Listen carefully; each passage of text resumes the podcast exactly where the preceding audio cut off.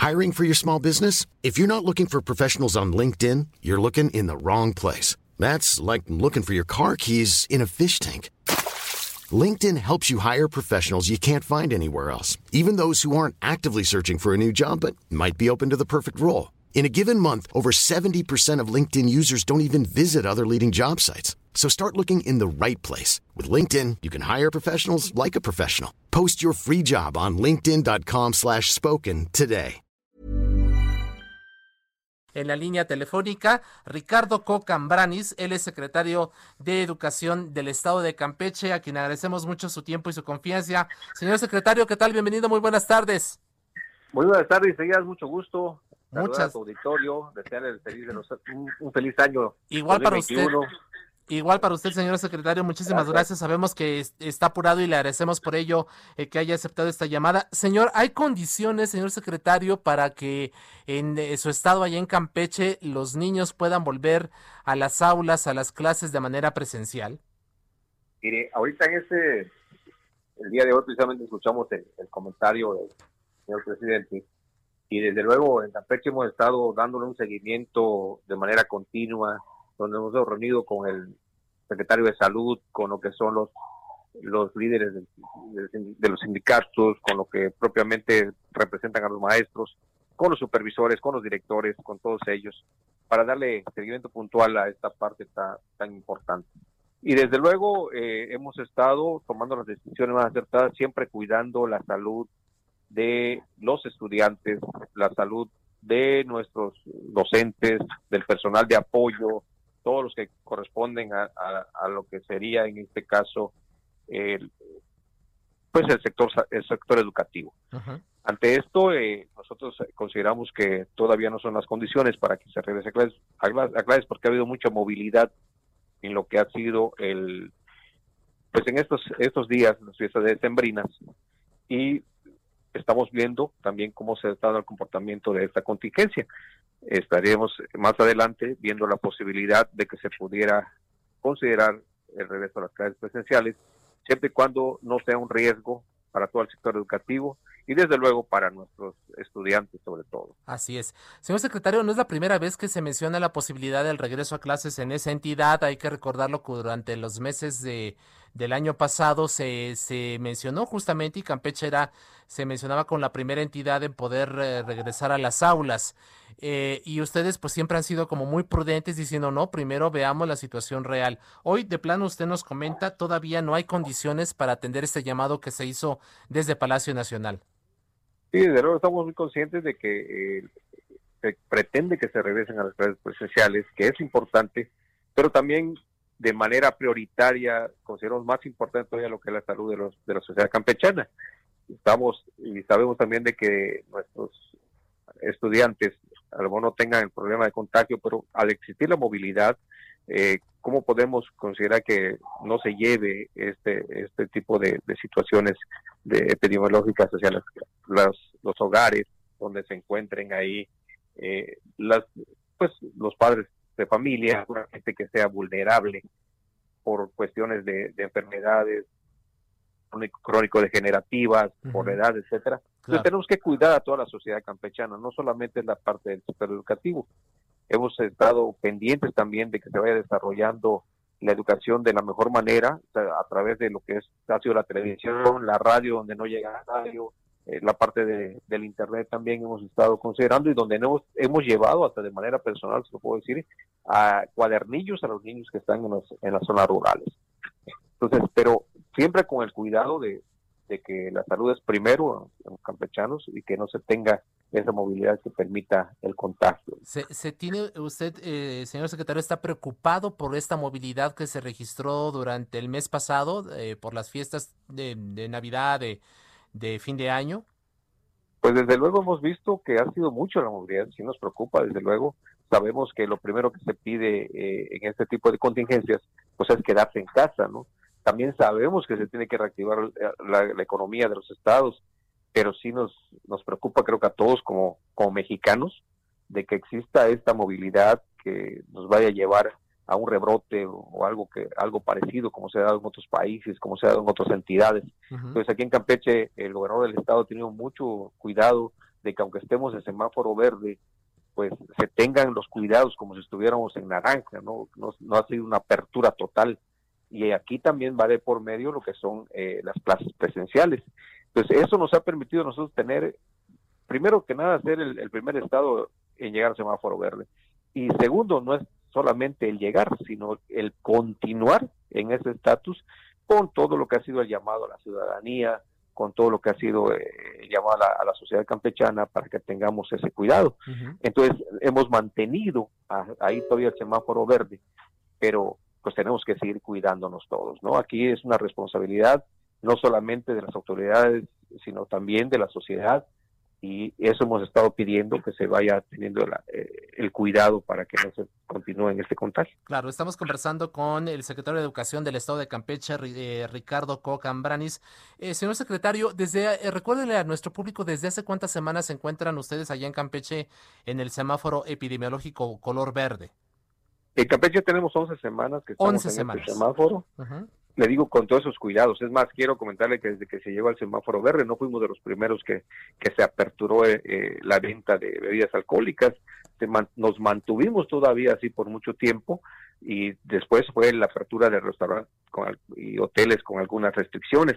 Entonces, todo este tipo de situaciones que se han cuidado, pues nos ha permitido mantenernos en ese semáforo verde. Eso no quiere decir que la contingencia no continúe y que los contagios no se den. Ahí están los contagios, pero tenemos que tener esa responsabilidad como sociedad para podernos seguir cuidándonos. No es precisamente su área, pero bueno, eh, por la movilidad que se registró durante el pasado mes de diciembre, como ya nos comentó, eh, ¿ve usted el riesgo de que eventualmente pudieran regresar al color naranja? La, esperemos que no todos esperamos que continuemos de esta manera, ¿verdad? Porque de alguna forma podemos tener algunas actividades que, se nos permiten, pero como bien decía, no es el área correspondiente, es, es una visión una de manera objetiva que tiene uno como, como ciudadano, como parte de la sociedad, y entonces esperemos que no vaya a darse una situación diferente a la que ya tenemos, ¿no? Ahora, todos esperamos eso. Claro, durante estas eh, semanas y durante los meses del año pasado, eh, señor secretario, ¿cómo, ¿cómo han resuelto ustedes el tema de la educación? Digo, todo se está haciendo a través de vía remota, a través de los canales que usted ya nos comentó, por televisión, por radio, por internet, por cuadernillos, incluso en las zonas rurales. ¿Cómo valoría usted toda esta etapa del eh, proceso educativo en el actual periodo escolar? lo que nos arrojó el primer periodo de evaluación, que fue después del primer trimestre, aquí en Campeche tuvimos eh, una cobertura de un 93%. Un 7% de alumnos no tuvimos la comunicación como se hubiera querido, fue de manera intermitente, pero se dio más en los niveles educativos de educación inicial y preescolar. En primaria, secundaria, educación media superior y educación superior, sí se tuvo esa comunicación y se pudo llevar a cabo el desarrollo de una manera exitosa con toda la, mayoría de los alumnos. ¿Qué ya hemos estado haciendo en Campeche? Las estrategias que buscamos con ese 7% fue de un mayor acercamiento por parte de los supervisores, directores y maestros de grupo, buscando a los padres de familia, por qué no se tuvo la comunicación, qué fue lo que sucedió, y se están llevando a cabo estrategias educativas para que se pueda ir mejorando con ese 7% y pueda rescatar a estos a estos alumnos que no tuvieron esa comunicación adecuada. Así es. ¿Cuál es el universo escolar que hay en la entidad, señor secretario? 192, 192 mil alumnos en todos los niveles educativos. Y digamos, de estos 192 mil, el 7% fue con quienes hubo una mayor dificultad para poder establecer contacto. Así es, así es. Eso es lo que tuvimos, pues le digo, hemos estado buscando las estrategias, estamos hablando de septiembre, octubre, noviembre y en este, lo que fue parte de diciembre y, en este enero estaríamos dándole continuidad a esa estrategia para buscar el acercamiento con los mismos estudiantes y con los padres de familia. Una última, claro.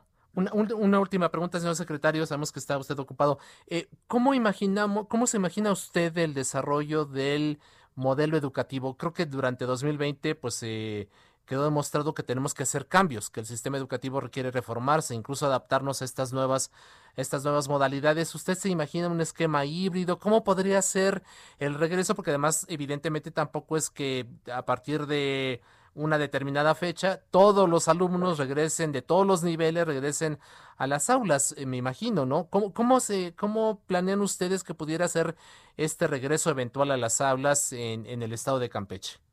Sí, desde luego hemos estado trabajando sobre ello con la capacitación de los docentes para que el regreso a las aulas sea de forma híbrida. Habrá, habrá momentos de clases presenciales para un sector de los estudiantes y otro sector estaría a distancia también trabajando. Entonces, tendremos que tener esa continuidad con este modelo educativo y que va a ser importante que se continúe la, pues ahora sí, la capacitación para con nuestros docentes que lo hemos estado llevando a cabo. Y eso creo que es una parte positiva que nos ha dejado esta contingencia, ¿no? Eh, hemos dado un paso bastante importante hacia lo que es el uso de las tecnologías, hacia lo que es la parte de, de poder llevar a cabo el, el, trabajo a distancia a través de los diferentes de las diferentes herramientas tecnológicas y nuestros docentes han estado respondiendo muy bien, se ha visto el compromiso por parte de ellos y esto es algo importante que nos ha dejado. Entonces se tendrá que darle una continuidad a este sistema educativo de esa manera, uh -huh. en forma híbrida, y vamos a darle todas las facilidades también a nuestros docentes para que tengan esa esa capacitación. Se ha pensado que pudieran ser, por ejemplo, grupos que pudieran ir unos eh, en lunes y miércoles, bueno. el, el, otro en martes y, y, jueves, viernes quizás a los que estén más rezagados, eh, por algunas horas, en fin, ¿cómo, ¿cómo, se ha pensado en la movilidad de este esquema híbrido? Este es un protocolo que se ha dado desde la Secretaría de Educación Pública y que nos parece eh, que es, es, lo que tendría que hacerse, uh -huh. darle la oportunidad de que vayan una parte de la población estudiantil el lunes, la otra parte el martes, como bien decía, y los siguientes días, miércoles y jueves, debería repetir, repetirlo y el viernes para darle eh, reforzamiento a aquellos que se hayan atrasado, tomando en consideración, sobre todo en el, lo que es educación básica, eh, la forma de aprendizaje de los alumnos. No todos son kinestésicos, no todos son auditivos, no todos son visuales. Entonces todo eso también hay que considerarlo para que se pueda tomar en cuenta y los viernes poder retroalimentar a estos alumnos. Así es. Señor secretario de Educación del Estado de Campeche, Ricardo Cocambranis, le agradecemos mucho su tiempo y su confianza para con este espacio y le agradecemos el que nos haya dado tiempo para conversar con el público del Heraldo Radio. Muchas gracias. Por lo pronto, un fuerte abrazo y feliz año. Igualmente, mucho gusto, feliz año para todos y desde luego a seguir cuidándonos. ¿no? Así es, y, y, mantenemos la comunicación. Muchas gracias, eh, señor secretario. Un abrazo. ACAST powers the world's best podcasts. Here's a show that we recommend. The Real Housewives is a guilty pleasure for most, but if you're looking to not feel guilty about that pleasure, tune in to Everything Iconic with me, Danny Pellegrino, where I break down all the messy moments and behind the scenes antics of Bravo's popular franchise. And on Everything Iconic, I also interview celebrity guests like Kelly Ripa, Kiki Palmer, Drew Barrymore, Cameron Diaz, and more about their guilty pleasures, their past work, and so much more. So if you're pop culture obsessed and find yourself watching way too much reality TV like me, tune in to Everything Iconic with Danny Pellegrino wherever you listen to podcasts.